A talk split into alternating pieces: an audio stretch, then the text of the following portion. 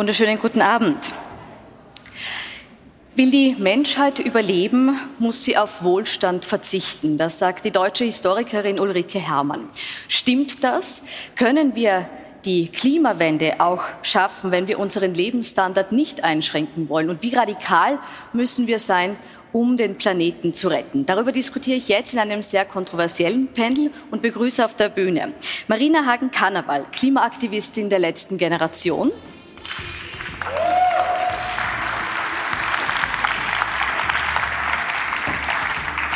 Wolfgang Anzengruber, früher Vorstandsvorsitzender des Energiekonzerns Verbund und jetzt Vertreter von CEOs for Future. Leonore Gewessler, Bundesministerin für Klimaschutz, Umwelt, Energie, Mobilität und Technologien von den Grünen, zum zweiten Mal heute auf der Bühne. Georg Knill, den Präsidenten der Industriellen Vereinigung.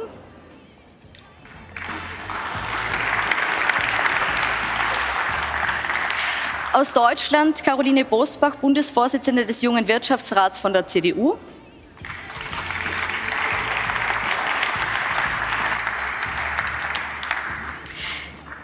Und Barbara Schmidt, Generalsekretärin von Österreichs Energie der Interessensvertretung der Energiewirtschaft in Österreich.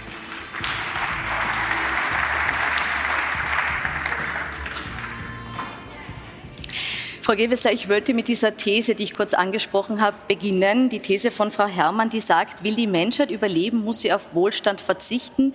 Nur ein kontrolliertes Schrumpfen der Wirtschaft um 30 bis 50 Prozent werde uns retten. Wir wären dann immer noch so reich wie im Jahr 1978. Stimmt das? Ist in Wahrheit die Hoffnung, dass wir mit neuen Technologien, dass wir mit grünem Wachstum allein unseren Wohlstand erhalten können, ist das eine Fehleinschätzung? Frage nicht verstanden. Also, es ist ein bisschen die These der Diskussion und die These auch dieser Debatte. Und ich glaube, wir müssen uns immer wieder bewusst machen, worüber wir hier sprechen. Wir sprechen ohne Zweifel über die größte Veränderung, die wir in unserem Wirtschaftssystem, die wir in unserer Gesellschaft vor uns haben. Diese Aufgabe Richtung Klimaneutralität, das ist eine Riesenaufgabe.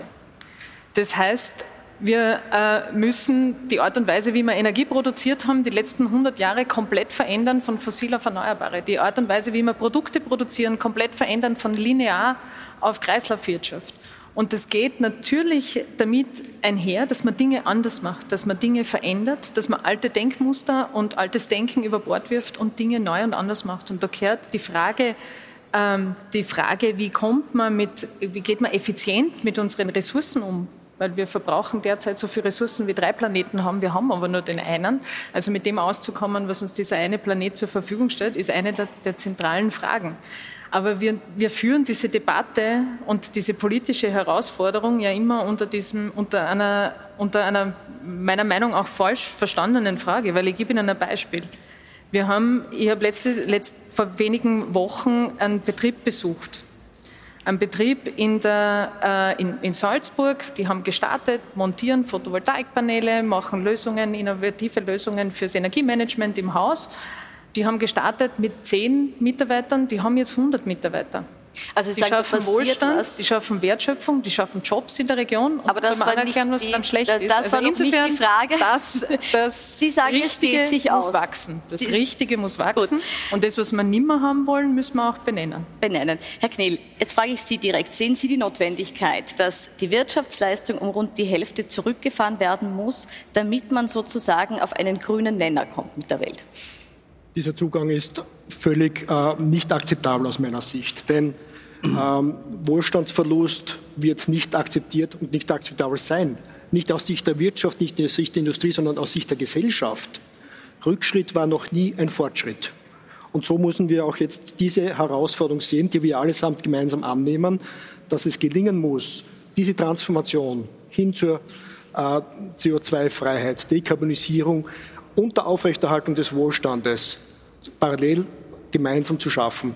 Daran arbeiten wir intensivst, da sind wir alle gefordert, intensivst gefordert, aber es geht nicht entweder oder, es ist nur gemeinsam machbar, weil sonst, nochmals, wird es hier eine breiten Diskurs bzw. Dissens geben, der Bereitschaft, hier auch diese Transformation, diese Veränderung mitzumachen. Mhm. Nicht der Wirtschaft, nicht der Industrie, sondern der Gesellschaft. Mhm.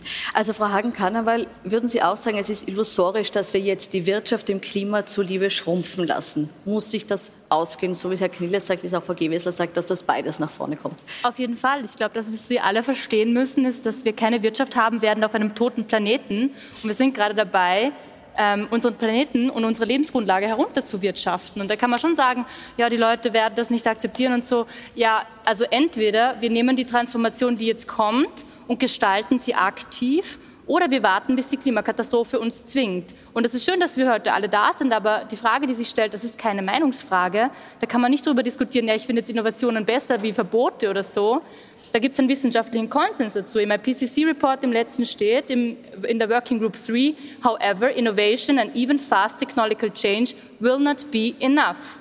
Das heißt, wir brauchen alles. Und was wir jetzt am aller, aller schnellsten brauchen, sind politische Rahmenbedingungen, in denen nachhaltiges Handeln möglich ist und für die Leute günstig und die beste Option. Das sehen wir aktuell nicht. Die Regierung hat keinen Plan, ähm, wie wir unsere Klimaziele einreichen wollen. Klar, es gibt Ideen und da redet man und so, aber gemacht wird halt nichts. Und wir sind mittlerweile in einer Situation, wo es so ernst ist, dass wir dringend anfangen müssen zu handeln. Und der erste Schritt wäre mal die allereinfachsten Schutzmaßnahmen umzusetzen, wie zum Beispiel die letzte Generation fordert. Das wäre Tempo 100 auf der Autobahn oder zumindest ein Verbot neuer Zerstörung, ein Verbot von neuen Öl- und Gasbogen. Aber noch nicht einmal das ist möglich. Und das besorgt mich schon sehr. Und mich besorgt auch sehr, wenn wir dann hier sitzen und darüber diskutieren, ob es irgendeine Meinungsfrage wäre und den Ernst der Lage verkennen, dass es wirklich um das Erhalten unserer Lebensgrundlage, unserer Zivilisation geht. Und das ist nicht meine Privatmeinung, das ist auch nicht die Privatmeinung von jemandem aus der letzten Generation oder so. Das, ist der, das sind die wissenschaftlichen Tatsachen. Da brauchen wir nicht darüber diskutieren.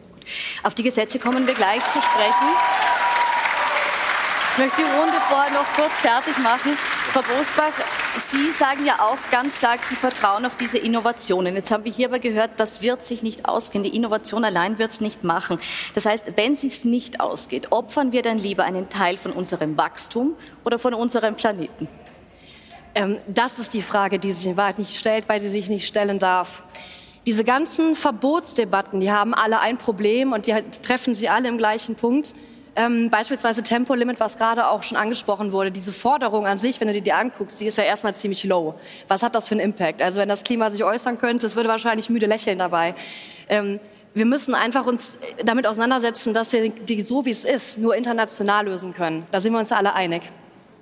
Wenn wir das aber wissen, dann müssen wir Lösungen präsentieren, wo auch der Rest der Weltgemeinschaft sagt, aha, da machen wir mit und da knüpfen wir an, die schlagkräftiger sind. Ich verstehe den Gedanken, dass du sagst, ich gehe mit Verboten dran, weil es einfach ist und weil es schnell ist. Wir leben aber nicht in einem Zeitalter für Einfachheit und für Schnelligkeit.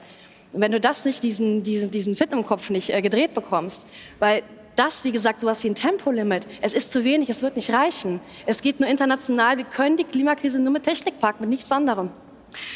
Gut, dann Herr Anzengruber, frage ich Sie jetzt. Sprechen alle von Innovationen, sagen, wir können das auch packen. Ein ganz großer Hoffnungsträger ist da der Wasserstoff. Der Wasserstoff sowohl jetzt als Energiespeicher als auch in Form von E-Fuels. Ist der Wasserstoff die Lösung? Ich glaube, es wäre zu weit gegriffen, wenn wir sagen, Wasserstoff wird jetzt alles retten. Wasserstoff ist ein ganz wichtiger Teil da drinnen. Aber ich glaube, gerade Deutschland sagt ja, Wasserstoff ist der Champagner der Energiewende. Also ja. wir werden jetzt nicht Alkoholiker werden mit Champagner. Das wird jetzt das ist nicht ausgehen. Ne? Also das heißt, wir brauchen oh. Wasserstoff sehr wohl in, in den Bereichen der Hochtemperatur, in dem industriellen Prozess. Dort wird er notwendig sein, aber dort werden wir ihn auch wirklich sehr, sehr sogar gezielt einsetzen müssen und können nicht für alles, ist, wird es nicht heilen. Also diese Illusion dürfen wir nicht haben. Ich bin persönlich ein Fan von Wasserstoff, gar keine Frage, aber äh, wir müssen es dort lassen, wo es ist. Und zur vorhergehenden Frage. Ich glaube, äh, das nicht sein kann, was nicht sein darf. Ich glaube, das ist von Wilhelm Busch. Äh, wenn man nicht handeln, dann wird es passieren. Mhm. Das, das, ist das Thema. Und ich glaube, äh, wir können auch nicht sagen, es müssen einmal die anderen beginnen, dann tun wir was, sondern wenn wir das machen, ich glaube, dann ist das die beste Ausrede, dass wir nichts tun. Also auch vorschreiten und nicht nur warten, bis international sich was bewegt. Frau Schmidt, Sie setzen ja ganz stark auf erneuerbare Energie, das haben Sie vorhin auch ausgeführt. Wie viel unseres derzeitigen Stromverbrauchs können wir denn mit erneuerbarer Energie überhaupt decken? Naja, derzeit ist die Produktion in Österreich zu rund 80 Prozent erneuerbar. Stromerzeugung wohlgemerkt. Und äh, Strom macht aber nur ein Fünftel des Gesamtenergieverbrauchs aus. Das heißt, wir müssen unbedingt effizienter werden. Wir müssen natürlich mit dem Gesamtenergieverbrauch hinunterkommen. Und ähm, ich meine, ich bin auch gegen Verbote, aber es wird schon auch mutige Entscheidungen der Politik brauchen, dass man den richtigen Rahmen setzt, damit man mit dem Energieverbrauch hinunterkommt. Es gibt zum Beispiel jetzt ein Energieeffizienzgesetz in Österreich, das jetzt im Parlament liegt. Ähm, und ja, statt dass wir das über das jetzt diskutieren, ähm, ja, hat eine Partei gesagt, sie redet gar nicht mehr darüber. Also so wie es derzeit läuft, werden wir das Ziel der Regierung 2040 ähm, klimaneutral zu werden, sicher nicht schaffen. Also es braucht hier ähm, schon klare politische Vorgaben und äh, den Mut der Politik, auch vielleicht das eine oder andere Unpopuläre zu entscheiden. Warum fehlt dieser Mut aktuell noch? Also ich mag noch mal kurz auf die Eingangsthese der Diskussion mhm. eingehen, weil wir haben vorher und auch Sie haben vorher die Größe der Herausforderung beschrieben und deswegen kann man die Frage schon stellen. Ich halte sie nur für wenig zielführend. Also natürlich also brauchen also wir klare Regeln. Klar. Wir brauchen klare Regeln, genauso wie wir Innovation äh, brauchen. Und genauso arbeiten wir auch. Wir fördern innovative Technologien, wir fördern die Wärmepumpe, wir fördern die Photovoltaik, wir fördern äh, die, äh, die auch den Wasserstoff, ja, aber wir setzen auch klare Regeln für die Unternehmen auf europäischer Ebene, dass sie die Emissionen runterkriegen müssen. In Österreich 2030 sind wir 100 Prozent erneuerbar im Strom und wir brauchen einen CO2-Preis. Also man kann die Frage schon stellen, ich halte sie der Größe der Herausforderung nicht für angemessen und kann was aufgreifen, was Wolfgang Anzengruber vorher gesagt hat wir müssen auch ehrlich sein in der Debatte. Wir haben die Technologien und die, die, die, die Tools, die Instrumente, die wir brauchen, um der Klimakrise was entgegenzusetzen, die haben wir. Also wir müssen nicht warten und hoffen auf irgendein Wunder in 15 Jahren. Das wäre eine sehr unehrliche Debatte, weil dann fangen wir nämlich gar nicht an, irgendwas zu tun. Wir müssen jetzt tun. Und das heißt, ja, es braucht natürlich auch die Rahmenbedingungen dazu und die gesetzlichen äh, Rahmenbedingungen, Aber warum Regeln die noch nicht? Das war ja jetzt die wir Frage. Haben, warum ist das so laut? Warum sind wir da so weit im Verzug? Ja, also ich könnte es mir jetzt einfach machen und sagen, äh, wir haben halt leider in Österreich in vergangenen Bundesregierungen 30 Jahre lang über Klimaschutz geredet, aber wenig gemacht. Ich kann sagen, was haben wir in den letzten drei Jahren anders gemacht? Wir haben Maßnahmen auf den Weg gebracht und eine richtige Aufholjagd gestartet im Klimaschutz. Das zeigt uns jetzt auch das letzte Szenario vom Uber. Mit dem, was wir bis jetzt gemacht haben, sind wir auf der Hälfte des Weges bis 2030, bis zu den Klimazielen. Aber heißt umgekehrt auch, ja, natürlich sind wir noch nicht fertig. Natürlich sitzt hier keine Ministerin und sagt, äh, wir haben alles erledigt. Ganz im Gegenteil, wir werden genau Maßnahmen weitersetzen müssen, jedes Jahr äh, bis 2040, weil das ist ein Marathon und das wird alle brauchen, das wird die Regierung brauchen, das wird auch die Opposition brauchen. Also wir können nicht aus Parteitaktik jetzt Klimaschutz blockieren, es tut mir leid, das halte ich auch nicht für zielführend. Das braucht die Wirtschaft, nämlich die Entscheidungen zu treffen, nicht nur darüber zu reden, sondern auch zu investieren. Das braucht die Zivilgesellschaft, dass, dass man dran bleibt, das braucht uns, äh, uns alle an Bord. Und ja, das ist noch nicht erledigt, völlig klar. Gut, jetzt in der Vor ist schon die ganz konkrete Forderung nach Tempo 100 äh, genannt worden. Auch die gibt es im Moment noch nicht, wird nicht umgesetzt. Sie haben dazu schon gesagt, es gibt keine Mehrheit. Glauben Sie, dass sich das ändern kann noch in absehbarer Zeit? Oder ist also das was bei Sie Tempo abhaken? 100 liegen die Fakten am Tisch. Ja. Es, ist, es reduziert die Emissionen, es hat einen Impact, es macht mehr Verkehrssicherheit, es lässt uns Geld im Börsel runter vom Gas, spart ja was. Ja. Ist, ist, aber wir haben eine SPÖ, eine ÖVP, eine FPÖ und NEOS, die dagegen sind. Und ich brauche für diese Maßnahme eine Mehrheit. Mhm. Jetzt, und die haben wir nicht in dem Land. Deswegen ist das eine Maßnahme, wo ich sage, bitte äh, tun Sie es, es ist gescheit. Gut, also der Appell ist doch mal raus an die anderen Parteien. Jetzt müssen Sie ja bis Ende Juni der EU einen Plan vorlegen, wie Sie die Ziele erreichen wollen, die eben, wo wir jetzt noch nicht auf gutem Wege sind. Ähm, das Nachrichtenmagazin Profil hat ein paar Vorschläge geschrieben, die angeblich im Ministerium gerade diskutiert werden, unter anderem Tempo 90 auf der Bundesstraße, also nicht 100 auf Autobahnen, 90 auf Bundesstraße, das Verbrenner aus schon 2027 statt 35 und autofreie Innenstädte. Wie konkret sind da die Pläne? Gibt es da schon was, wo Sie sagen, dieses oder jenes haben Sie jetzt vor, möchten Sie angreifen? Also zuerst die Vorschläge, die jetzt kursieren, das sind nicht meine Vorschläge, das sind Vorschläge aus dem Klimarat der Bürgerinnen und Bürger. Was war das? Das waren 100 Menschen, die sich letztes Jahr zusammengesetzt haben und sich überlegt haben, wenn wir das ernst meinen mit der Klimaneutralität 2040, was, was können Vorschläge sein, die wir auf diesem Weg äh, zumindest diskutieren. Und ich sehe es als meine Aufgabe das, äh, und die, aus die Aufgabe der Politik und von uns allen, sich mit diesen Vorschlägen auch auseinanderzusetzen. Das sind Vorschläge, die der Klimarat gemacht hat und die transparent und offen auf der Website des Klimarats liegen. Und wir haben äh, bis nächstes Jahr tatsächlich, also bis Mitte 24, müssen wir einen Plan aktualisieren für die Europäische Kommission. Und äh, auch das werden wir angehen in dieser Region. Mhm. Ich glaube, wir, wir diskutieren äh, immer sehr viel über die, über die Überschriften, über die Langfristziele, über die Mittelfristziele, da sind wir uns alle einig. Das, glaube ich, da gibt es kaum einen Dissens drinnen. Bei den Sofortmaßnahmen, da glaube ich, da spießt es sich drinnen und ich verstehe, ich verstehe auf der einen Seite die Politik, es muss, muss, muss durchgesetzt werden, aber vielleicht sollte man mal versuchen, auch die Physik zu verstehen. Ja? Ich meine, wir sind teilweise mit, mit Anwendungen, mit Energieanwendungen unterwegs, die sind grottenschlecht. Mhm. Ja? Beispielsweise? Zum Beispiel ein Auto. Ein Auto hat einen Wirkungsgrad von 20 Prozent. ja? Das ist so, ein Freund von mir sagt immer, sie kaufen sich fünf Liter Milch in der Woche, vier schütten sie weg und eine trinken sie. Das machen sie jede Woche. Man würde jeder vernünftige Mensch sagen, so kann das nicht weitergehen. Wir haben Gebäude, äh, insbesondere Gebäudebestand, der ist furchtbar.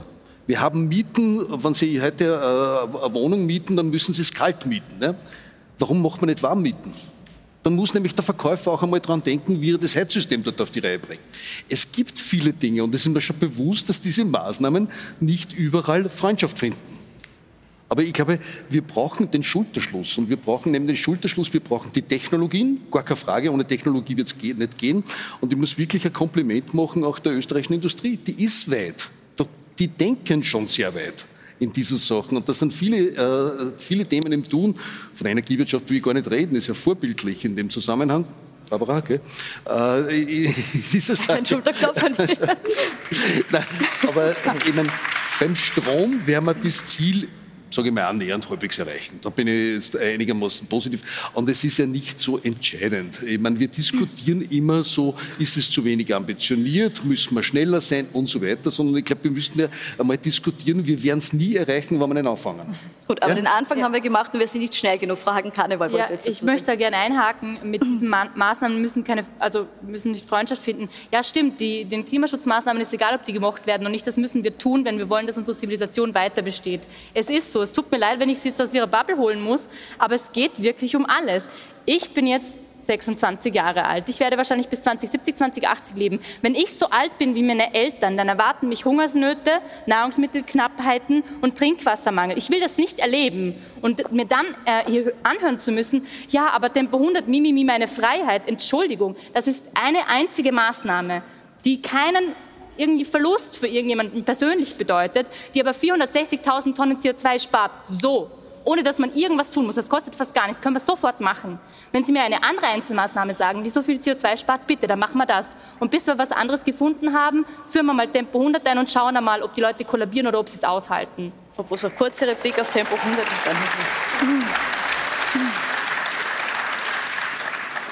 Sie haben sich vorher gegen Tempo 100 ausgesprochen. Bitte? Sie, Sie, haben sich vorher gegen Tempo 100 ausgesprochen. Jetzt war hier die, die direkte Frage, warum machen wir es nicht? Was ist die Alternative? Was spart genauso viel so schnell? Ah, naja gut, das war, was ich eben schon gesagt habe. Ich finde das auch toll. Sie haben auch Ihre Fans mitgebracht und äh, die geben mir natürlich auch richtig Support hier von vorne.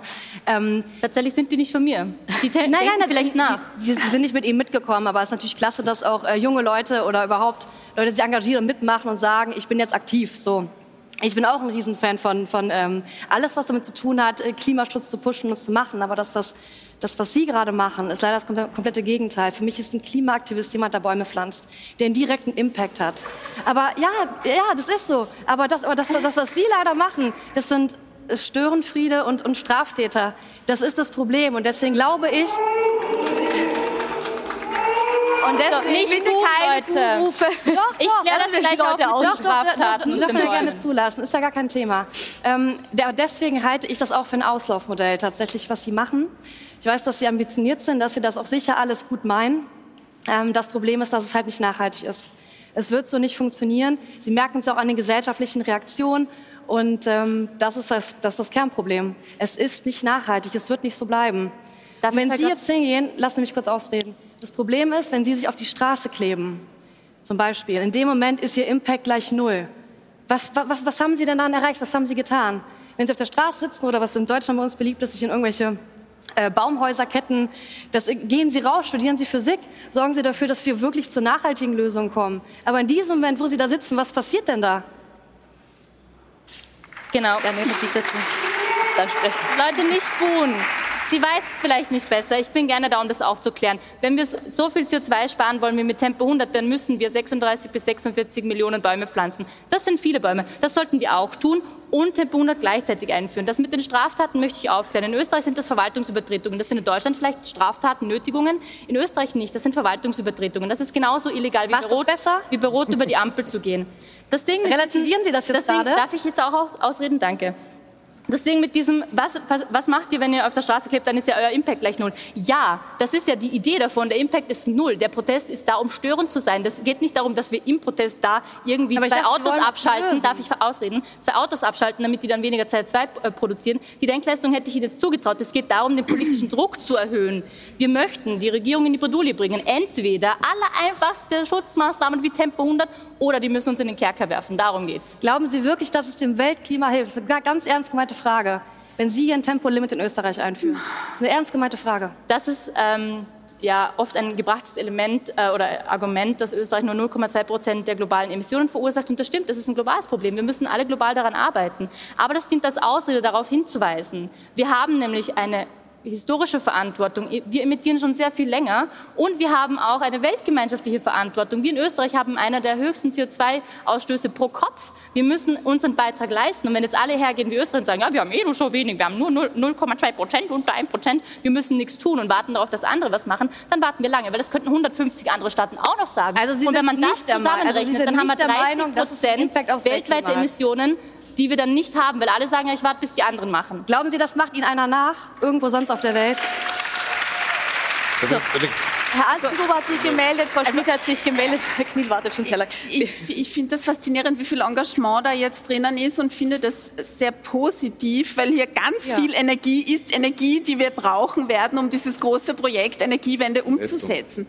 Und was wir auch brauchen, sind engagierte Menschen. Und äh, gerade in den nächsten Jahren, wir kennen das, die Babyboomer gehen in Pension. Wir werden also allein in der E-Wirtschaft in den nächsten Jahren Tausenden, Tausende von Arbeitsplätzen haben für Leute, die sich engagieren, die an der Energiewende mitarbeiten wollen. Und deswegen wäre hier wirklich auch meine große Einladung, wenn man wirklich äh, was ändern will, sich zu engagieren, in der Energiewende mitzuarbeiten, mitzumachen. Wir werden TechnikerInnen brauchen, wir brauchen Maschinenbauerinnen, äh, wir, wir brauchen äh, in allen Bereichen, wir brauchen vor allem ganz viel Innovation. Und äh, es wäre total wichtig, hier diese, diese Emotion und Energie, die jetzt auch hier gerade war, mitzunehmen, um, um die Leute zu engagieren, wirklich mitzuarbeiten, auch gerne in der E-Wirtschaft. Herr Anzengruber, Sie wollten. Ja.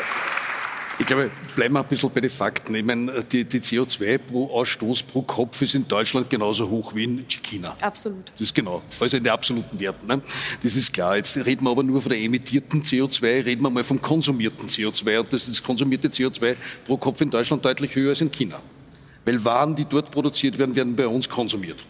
Also das muss man auch einmal ein bisschen auseinanderhalten. Aber ich bin bei der Barbara, ich glaube, es, es, ich verstehe ein bisschen, ich meine, es gefällt mir auch nicht immer, wenn, wenn irgendwo ein Stau ist und, und wenn Sie auf der Straße seid, aber ich verstehe, dass Sie wütend sind. Ich verstehe das. Ja? Und Veränderungen, ich, meine, ich weiß nicht, die Suffragetten in, in, in England haben auch äh, Fensterscheiben eingeschossen, dass sie endlich einmal ein Wahlrecht bekommen haben. Und es wäre so einfach, die einmal abzuholen nochmal die ins Gespräch reinzubringen. Ich meine, die, das, was Sie fordern, sind eigentlich die Einhaltung der Versprechungen, die wir abgeschlossen haben. Gut, jetzt. Ich möchte an der Stelle Herr Kniel wieder ins Gespräch reinholen. Äh, Herr Kniel, wir haben jetzt äh, gehört, es hat hier großes Lob gegeben von Herrn Anzengruber vorhin, dass die Industrie schon sehr weit ist, äh, weiter als sie auch sein müsste, wenn ich das richtig verstanden habe. Ich würde von Ihnen gern wissen, äh, was brauchen Sie oder was wünschen Sie sich von der Politik, um hier da vorne gehen zu können im Punkto Energiewende? Also in der Tat, wir in der österreichischen Industrie sind am guten Weg. Zum einen kann man auch durchaus sagen, dass wir im, gerade im Klimaschutzbereich Vorreiter sind im internationalen Bereich.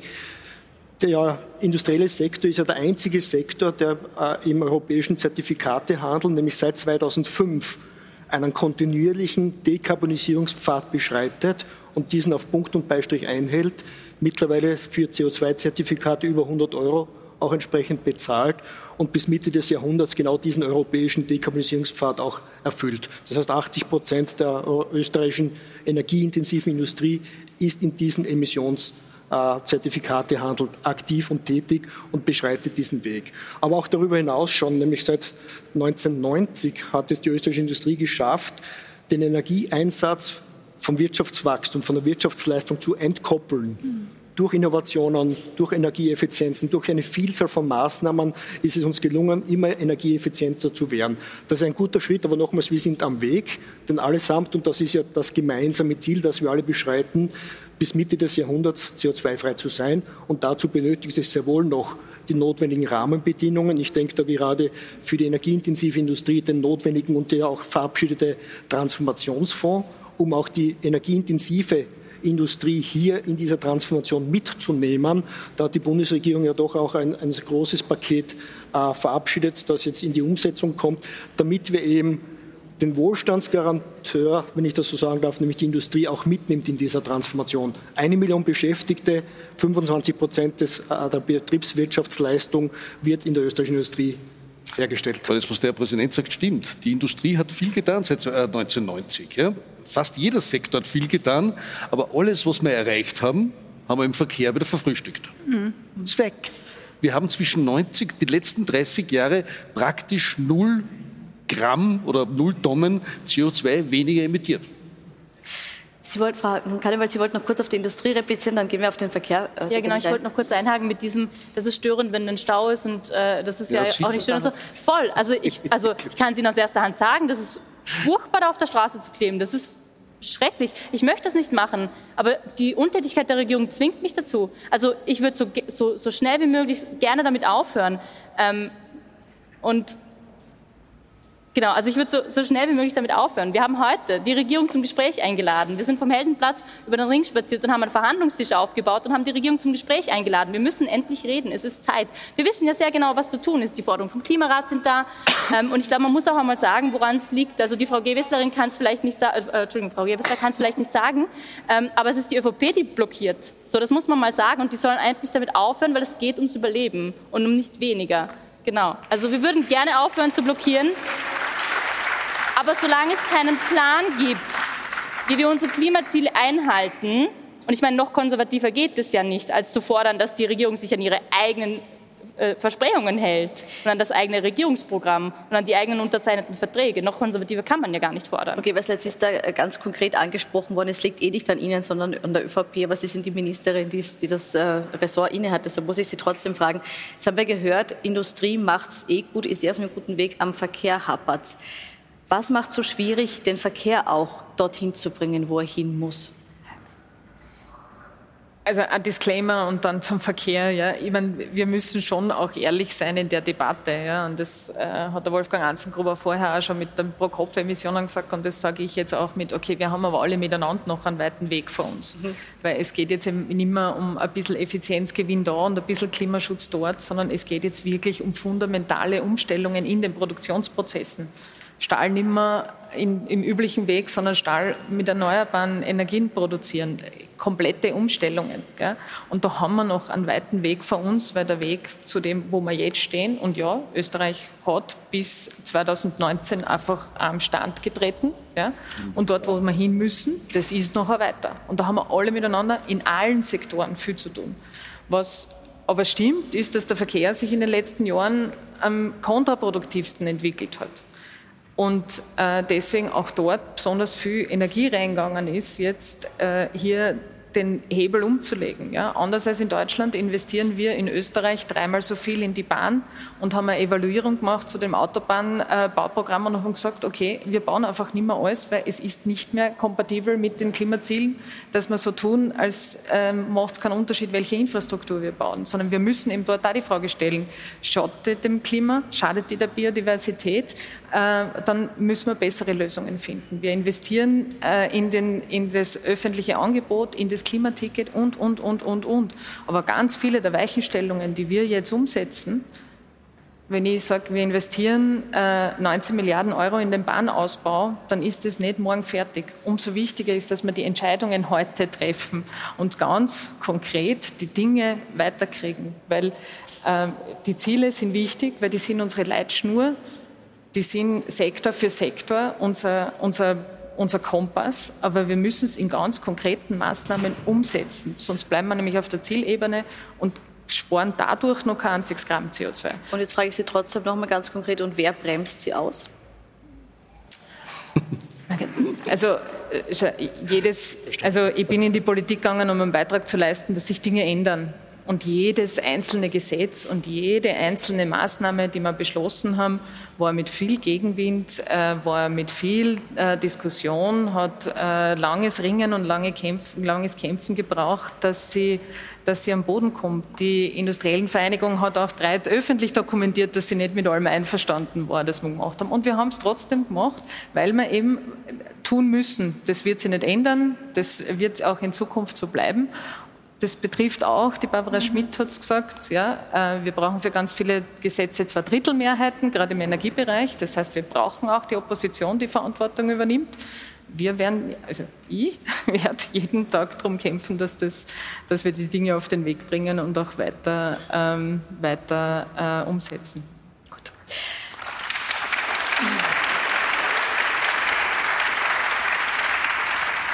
Frau Bosbach, Sie haben sich so ganz klar gegen Verbote ausgesprochen, ganz konkret auch gegen dieses Verbot Tempo 100. Jetzt hören wir aber, es ist, ist ja ganz konkret auch gegen das äh, Tempo 100. Jetzt ist es aber so, und das hören wir, es reicht das, was wir tun, einfach noch nicht aus. Sie haben jetzt gesagt, man muss die Menschen mitnehmen. Ist klar, das wäre schön, wenn man sie immer mitnehmen kann. Aber ist es nicht auch Aufgabe der Politik, Entscheidungen zu treffen, Maßnahmen zu setzen, die nicht populär sind, weil sie eben richtig sind? Sie haben ein ganz wichtiges äh, Stichwort gesagt, nämlich mitnehmen. Das, was gerade versucht wird, ist, die Menschen mitzuschleifen. Ich habe ja oftmals den Eindruck, wenn wir von mitnehmen sprechen, heißt es dann gar nicht so, man muss die Menschen erst mal fragen, ob sie das überhaupt wollen. Und das ist halt, das ist, ist definitiv nicht der Fall. Und das Problem ist, dass diese, sag ich mal, sehr aggressive Grundhaltung, die da einem entgegenschlägt, total kontraproduktiv ist, wenn wir wirklich über diese großen Würfe sprechen.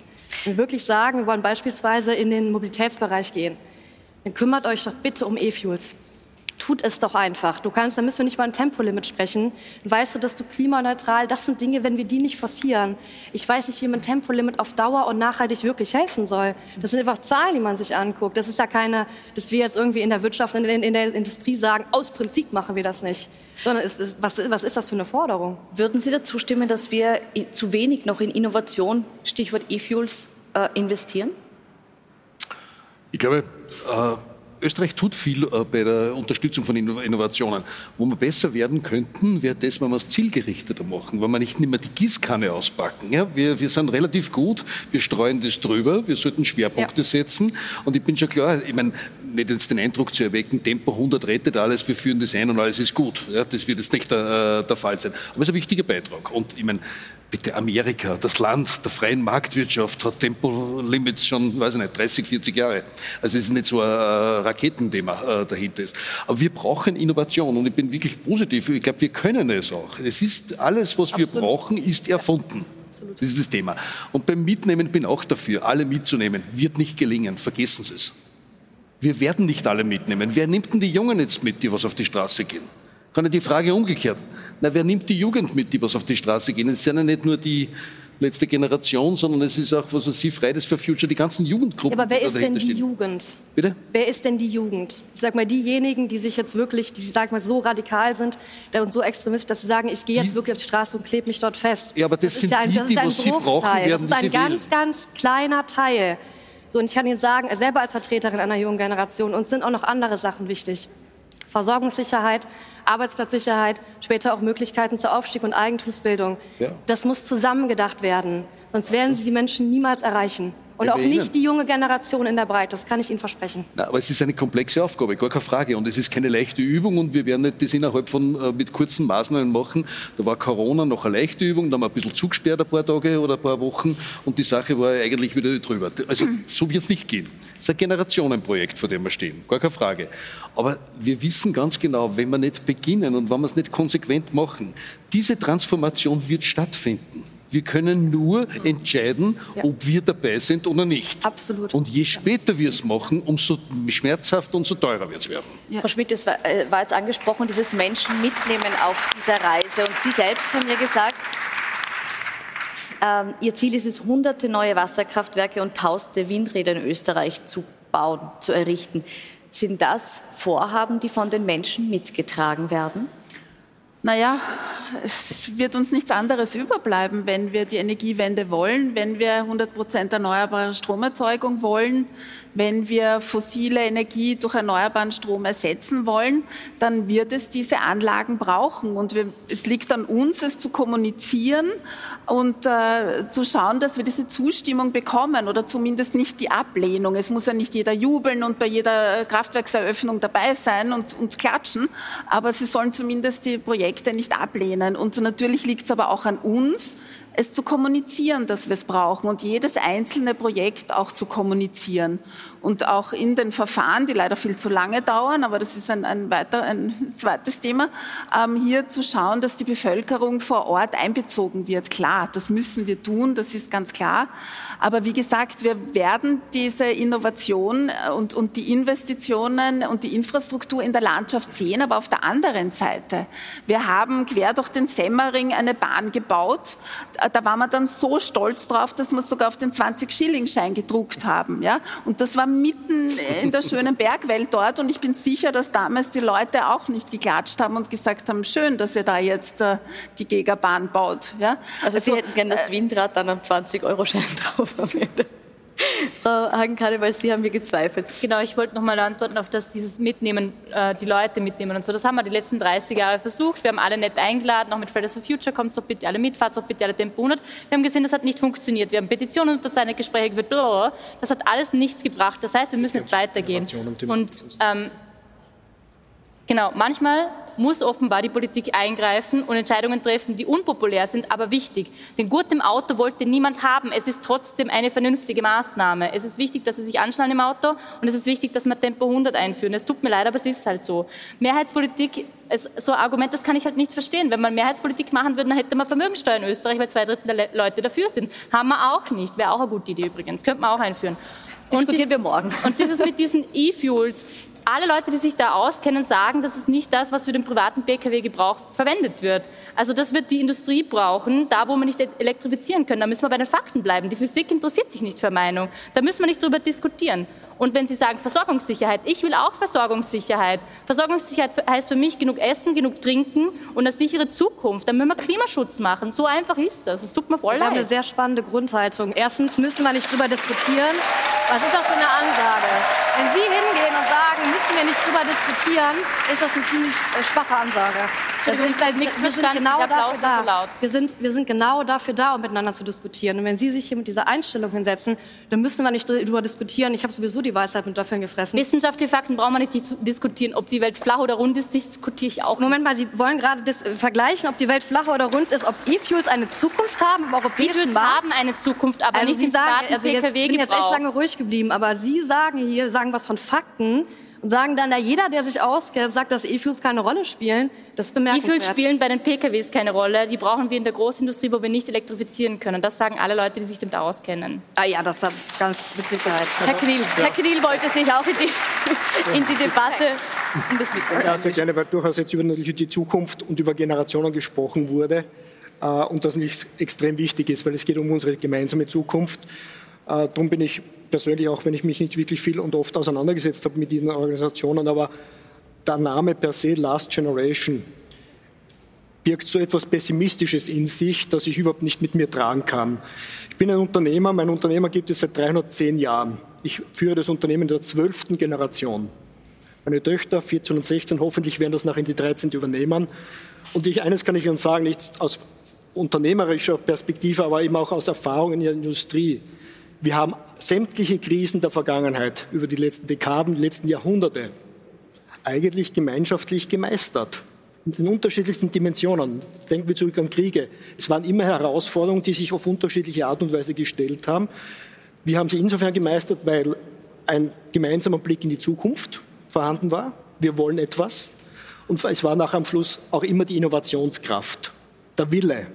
Und darum ist für mich das eigentlich den Willen, was zu verändern, mitzuwirken, bei Ihnen nicht immer ersichtlich, auch schon nochmal aus der Namensgebung heraus.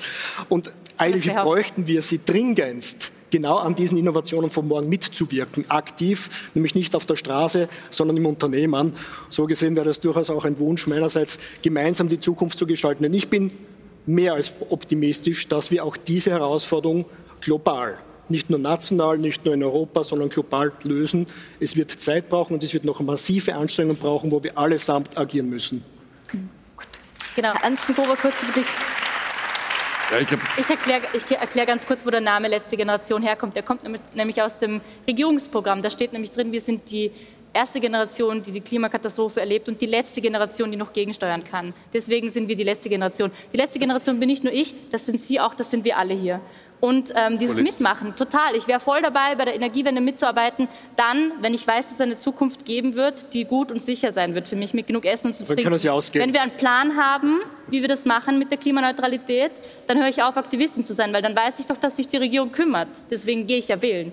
Und wenn wir den Plan haben, dann mache ich mit. Aber bis wir den Plan haben, muss ich offenbar mich weiter an die Straße kleben, um den politischen Druck zu erhöhen. Dann fragen wir jetzt ganz schnell, wann werden wir denn den Plan haben, den sich die letzte Generation wünscht? Also wir haben einerseits in jedem einzelnen Sektor den Sektor also Stück für Stück angegangen. Wir haben im Erneuerbaren Ausbaugesetz den, den Pfad für den 100 Prozent erneuerbaren Strom im Strombereich inklusive der Ausbauziele. Wir machen jetzt den Netzinfrastrukturplan dazu, damit wir das gelingen. Wir haben die Verfahren beschleunigt, damit wir es auch hinkriegen in der Zeit, so dass wir dabei nicht die Biodiversität äh, gefährden, sondern dass wir die Dinge gescheit machen. Nächster Bereich ist der Wärmebereich. Wir haben die Lösungen, wir müssen es angehen. Deswegen diskutieren wir gerade das Erneuerbaren Wärmegesetz. Wir sind mit der Industrie gesessen, mit den 13 emissionsintensivsten Betrieben und haben uns angeschaut ganz genau, was ist der Dekarbonisierungspfad für diese Branche, was heißt das, was heißt das für die Unternehmen, was müssen die Unternehmen einen Beitrag leisten, was heißt das für die Regierung, was braucht was, was es auch an Rahmen dazu, dass das gelingt vom angesprochenen Transformationsfonds bis hin zu ähm, sinnvollen Emissionshandel auf europäischer Ebene. Und im Verkehr haben wir mit dem Verkehr, mit dem ähm, äh, mit, unserem, mit unserer Strategie für den, für den äh, Mobilitätsmasterplan genau auch diese Roadmap gemacht.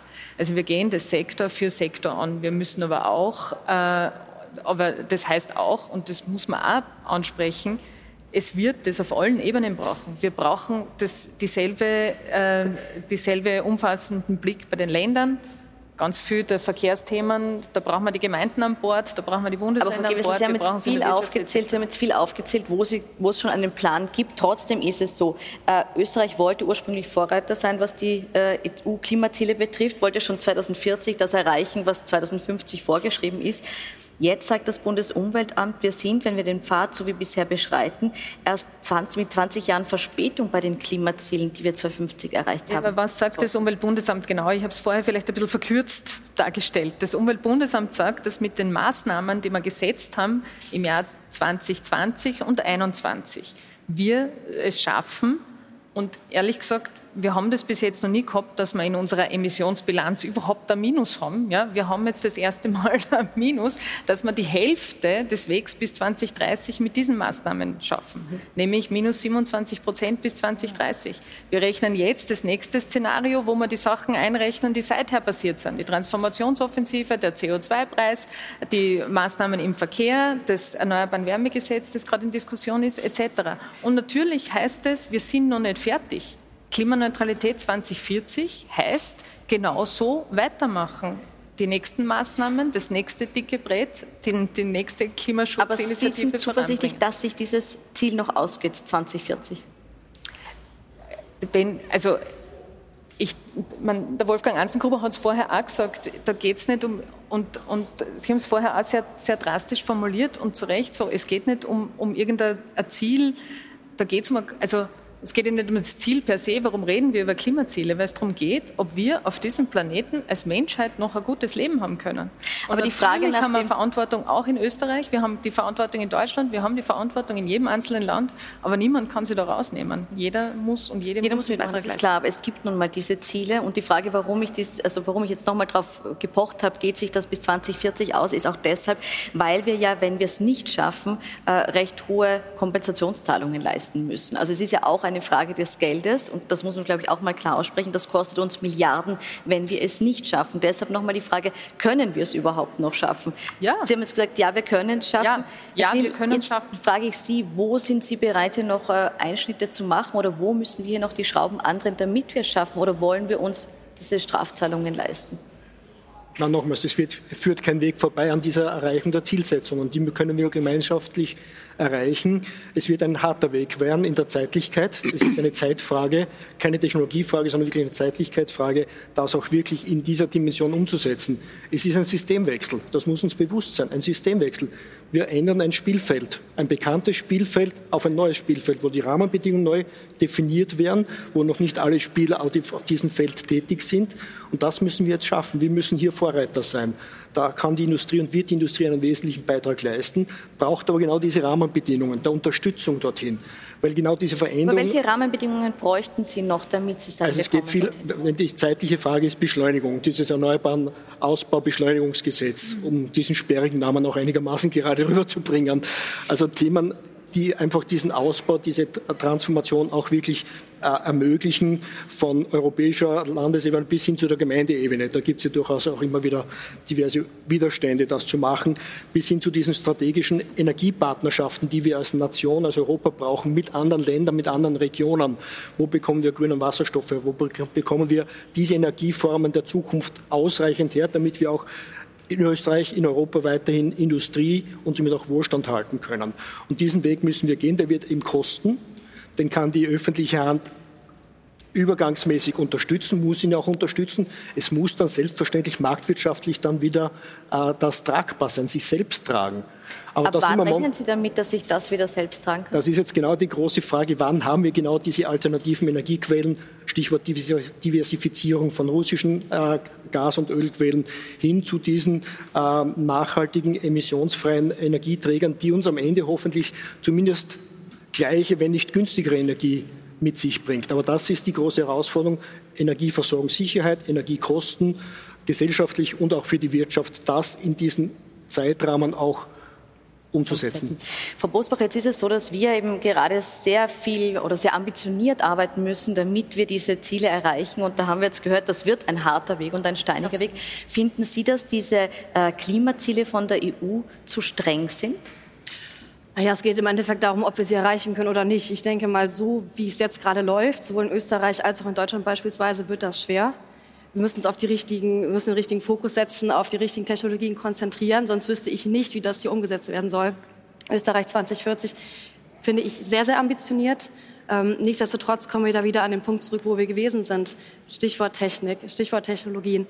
Wenn wir, den, wenn wir hier den Anschluss verlieren, dann ist dem Weltklima nicht geholfen, weil wir haben ein ganz anderes Problem.